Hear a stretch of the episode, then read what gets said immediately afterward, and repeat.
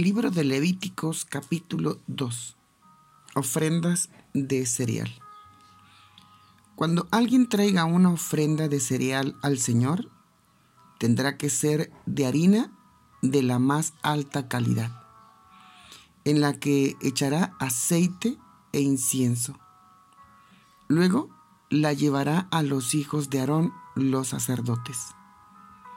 Un sacerdote tomará un puño de harina con aceite y todo el incienso, como representación de toda la ofrenda, y lo quemará en el altar. Es una ofrenda que se quema de olor agradable al Señor. El resto será para Aarón y sus hijos. Es una parte muy sagrada de las ofrendas que se queman al Señor. Cuando presentes una ofrenda de cereal horneada, tiene que ser de harina de la más alta calidad, que sean tortas de harina sin levadura mezcladas con aceite o galletas sin levadura rociadas con aceite. Si presentas una ofrenda de cereal cocinada en un sartén, tiene que ser de harina de la más alta calidad, cocinada con aceite y sin levadura. Pártela en pedazos y rocíale aceite, pues es una ofrenda de cereal. Si tu ofrenda de cereal es cocinada en una cacerola, tiene que ser de harina de la más alta calidad, rociada con aceite. Traerás al Señor la ofrenda de cereal preparada con esos ingredientes. Se la entregarás al sacerdote y él la colocará en el altar. Luego el sacerdote tomará una parte de la ofrenda de cereal en representación de toda la ofrenda y la quemará en el altar como ofrenda quemada de olor agradable al Señor. El resto de la ofrenda de cereal será para Aarón y sus hijos. Es una parte muy sagrada de las ofrendas que se queman al Señor. No ofrecerán al Señor nada que tenga levadura, ni quemarán levadura ni miel, como ofrendas que se queman al Señor. Pueden traerlas al Señor como ofrendas de la primera cosecha pero no ofrecerlas en el altar como olor agradable. Además, echarás sal a todas las ofrendas de cereal que traigas. No permitas que la sal del pacto de Dios falte en ninguna ofrenda de cereal. Todas tus ofrendas tendrán que tener sal. Cuando le lleves al Señor una ofrenda de la primera cosecha, le llevarás espigas frescas tostadas al fuego y machacadas. Esa será tu ofrenda de cereal de la primera cosecha. Y echarás aceite e incienso sobre la ofrenda de cereal. El sacerdote quemará parte del cereal machacado, el aceite y todo el incienso. Es una ofrenda que se quema al Señor. Y bueno, aquí termina el capítulo 2 del el libro de Levíticos. Esta ofrenda, a diferencia de la otra, no lleva un derramamiento de sangre como tal. La palabra ofrenda es la palabra corbán, como ustedes recordarán, en algún momento nuestro Señor Jesús hizo alusión a ello en lo que a ayudar a los padres se decía, y que los fariseos privaban al individuo de ayudar a su padre si se comprometían a dar lo que era para los padres como una ofrenda para el templo. La palabra completa para esta ofrenda de cereales es Corban Minja, que a diferencia de la ofrenda otra que era Corban Ola, la primera implicaba el derramamiento de sangre de un animal. En esta ocasión, la palabra minja era la palabra que se aplicaba para darle un regalo a alguien con la intención de agradarlo. Como cuando vas a tener una visita y quieres agradar o deleitar a la persona, hacerle sentir a la persona que es especial para ti. Como cuando le haces una comida a algún invitado y tu intención es impresionarlo para que se fije en ti. Era el tipo de ofrendas que se le otorgaban a un rey con el propósito de hacerle ver la gratitud que el individuo tenía por ser gobernado por tan noble rey. Por otra parte, era un obsequio que se otorgaba para demostrarle sumisión a la persona, en el entendido de que estabas alegre de servir a tan noble personaje. Y bueno, pues esto habla, ¿verdad?, de, de la intención que tenía esta ofrenda de cereales. Claro, ¿verdad? La Biblia dice que tenía que ser de harina fina, ¿verdad? Una harina de la más alta calidad. ¿Por qué? ¿Por qué tenía que ser una harina de la más alta calidad? Bueno, pues porque de alguna manera se la estabas ofreciendo a alguien, no para aparentar, sino para expresar el agrado, la satisfacción, la alegría que te daba el que dicho personaje fuera a tu casa a visitarte o que tú te sintieras dichoso de ser gobernado por tal personaje. En lo que respecta a Dios, Dios demandaba para sí que si tú te sentías agradecido, si estabas contento de servirle, si estabas alegre por ser parte de, este pueblo, entonces tenías que hacerlo con, con mucho agrado, dando, dando lo mejor de lo mejor.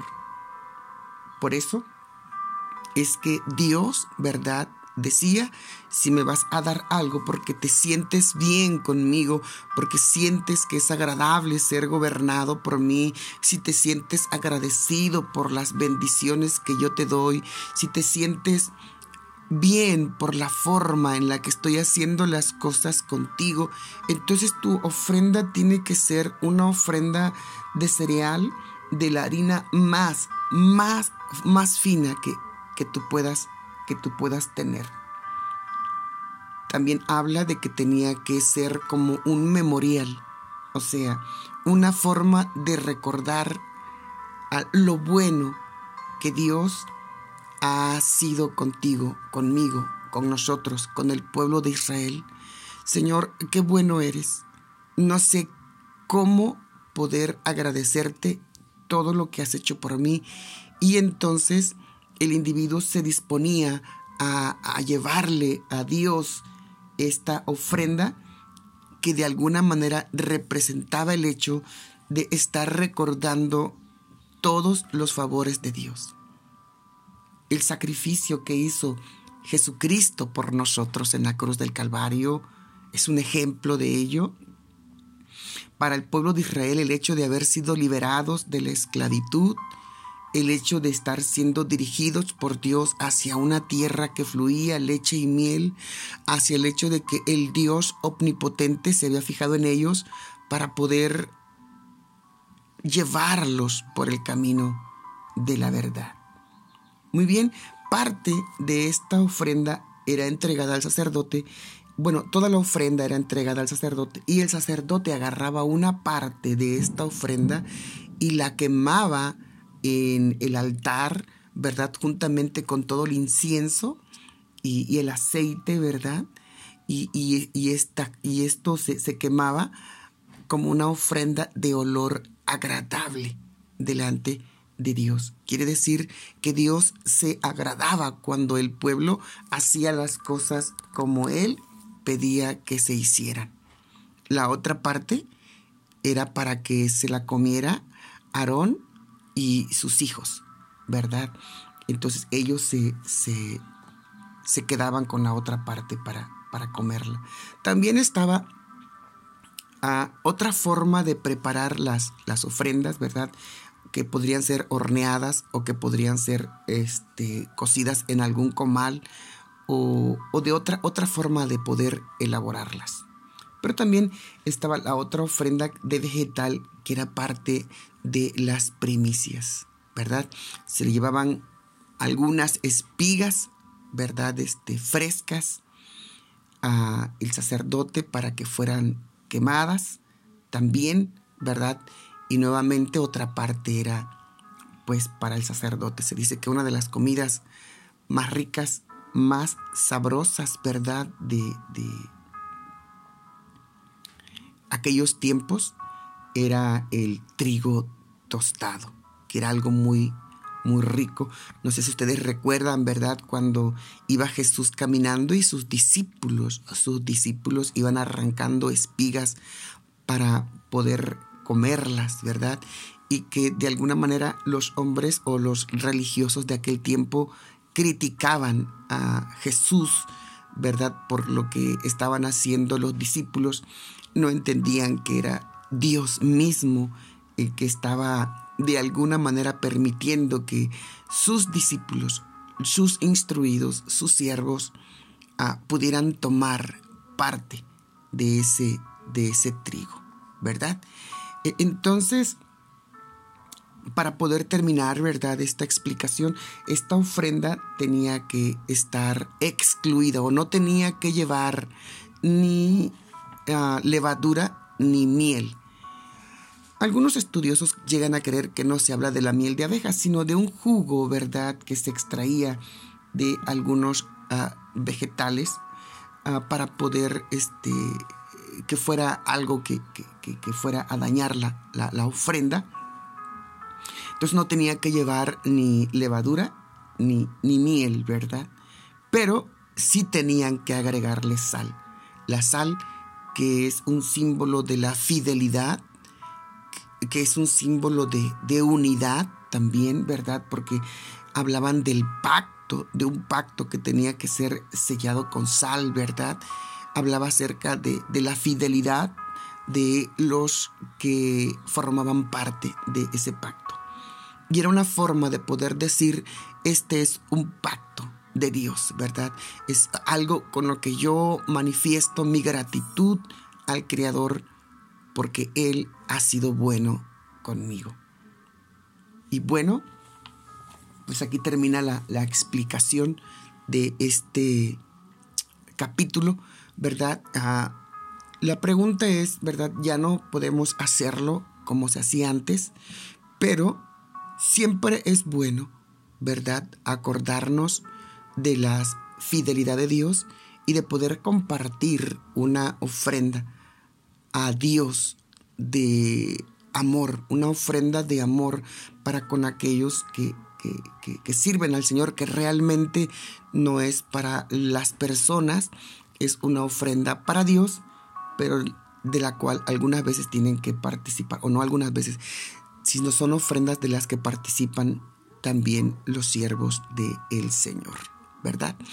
Y bueno, pues aquí terminamos con esta explicación. Vamos a orar. Padre eterno y Dios de toda la gloria. En el nombre maravilloso de Jesús. Señor, te damos gracias, primeramente, porque a ti te ha placido llamarnos al ministerio y poder servirte. También te damos gracias porque nunca, nunca te has olvidado de tus siervos, aquellos que sirven en el altar, aquellos que participan de las ofrendas que otorga tu pueblo